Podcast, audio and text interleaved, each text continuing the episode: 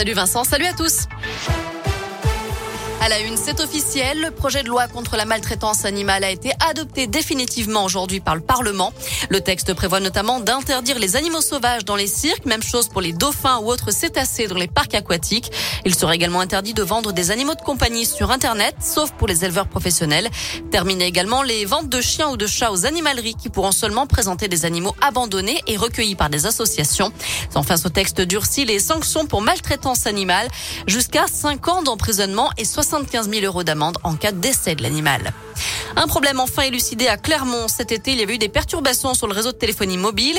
D'après la montagne, un brouilleur de téléphone interdit en France a été détecté et neutralisé. Ça avait créé de grosses difficultés sur les réseaux 4G, Wi-Fi et GPS. Le boîtier se trouvait dans le tiroir d'un meuble télé. Absent au moment de cette découverte, son propriétaire a ensuite expliqué l'avoir utilisé pour empêcher ses voisins de se connecter sur le réseau Wi-Fi. Une théorie qui laisserait les enquêteurs pensifs. Elle devait être versée à 38 millions de Français. L'indemnité inflation de 100 euros a été retoquée la nuit dernière par le Sénat.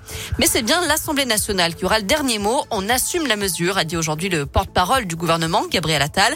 Je vous rappelle que cette indemnité devait être versée dès le mois prochain aux salariés, fin janvier, début février aux retraités. Des centres de vaccination vont rouvrir leurs portes pour assurer la campagne de rappel du vaccin anti-Covid. C'est ce qu'annonce également Gabriel Attal. Quant à la vaccination des enfants de 5 à 12 ans, une décision sera prise seulement au début de l'année prochaine. Alors que la cinquième vague d'épidémie est bel et bien là. Depuis deux semaines, le nombre de contaminations progresse très rapidement, de l'ordre de 40 à 50 par semaine.